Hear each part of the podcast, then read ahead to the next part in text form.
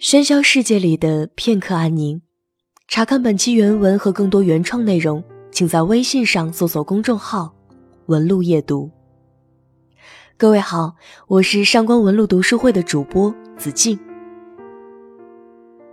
前几日放假在家，又翻起张爱玲的书来。琐碎的时间里，最适合看她的小散文，似日记又似随笔，亲切而又娓娓道来。讲述他那个时期的所见所闻。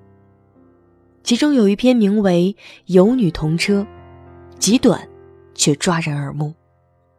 张爱玲上来就说：“这是句句真言，没有经过一点剪裁与润色的，所以不能算小说。”而往下看，的确不撒什么狗血，无非是张爱玲在电车上发闲，作家的职业病犯了，观察起周围的两个女人。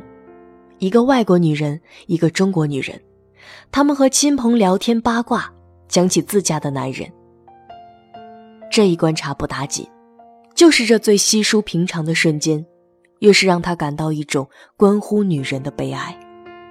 于是，根本不想加以修饰，单单将其记录下来就足够了。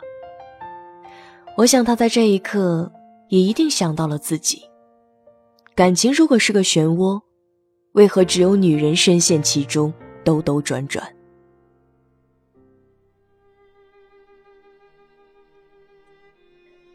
电车这一头坐着两个洋装女子，大约是杂种人吧，不然就是葡萄牙人，像是洋行里的女打字员。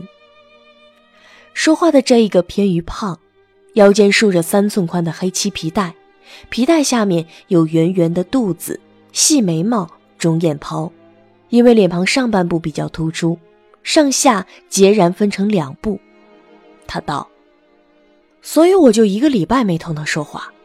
他说哈罗，我也说哈罗。”他冷冷地抬了抬眉毛，连带的把整个上半截脸往上拖了一拖。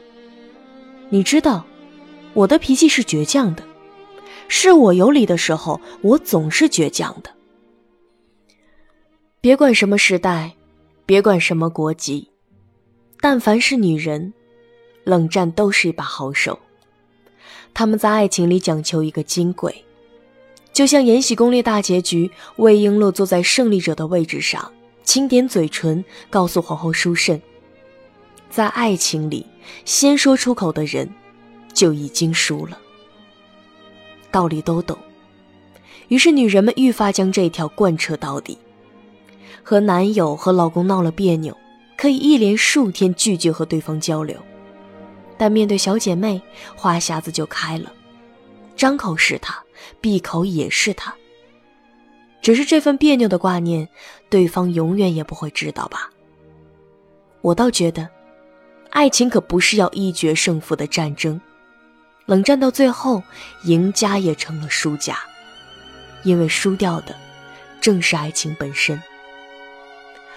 而张爱玲听完电车这一头的八卦，还不忘对外国女人的外貌品头论足一番，转头又看向了电车另一头。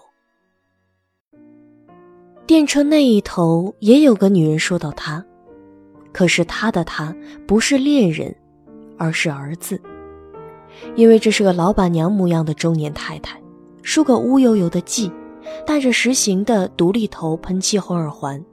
听他说话的许是他的内侄，他说一句，他点一点头表示领会，他也点一点头表示语气的加重。他道：“我要翻翻行头，衣服不我翻，难我讲我同店福伯一用哉？隔日子拉电车浪，我交一买票，一那横话，农拨我十块洋钿，我就搭农买。坏福。”这里的“一”，仿佛是个不成才的丈夫，但是再听下去，原来是儿子。儿子终于做下了更荒唐的事，得罪了母亲。一爸爸一定要一跪下来，跪呀跪呀，一定归服肯。我做啥要跪呀？一个莫讲，定规要能跪，跪呀跪呀。拿后来一强扶过来，好个好个，我跪。我说：“我服药一跪，我服药一跪呀。”后来旁人讲：“嫁大隔人，跪下来，阿要难为情。”南莫喊一送杯茶，讲一声：“母妈非要动气。”一杯茶送的来，我倒叭笑出来哉。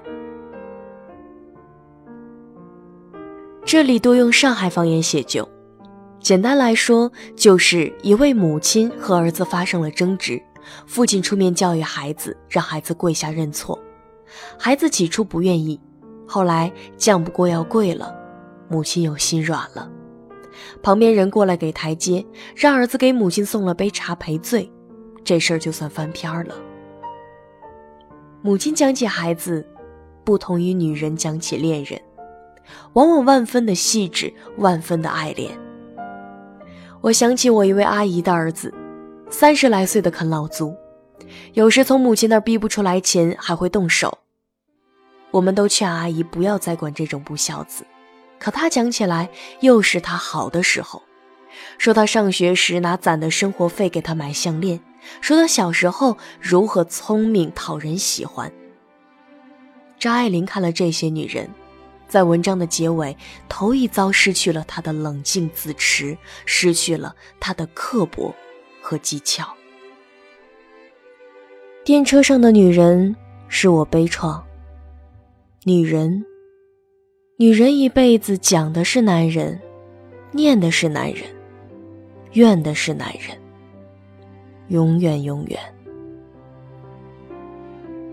我的脑海里浮现出张爱玲伏案写下这段话的情景。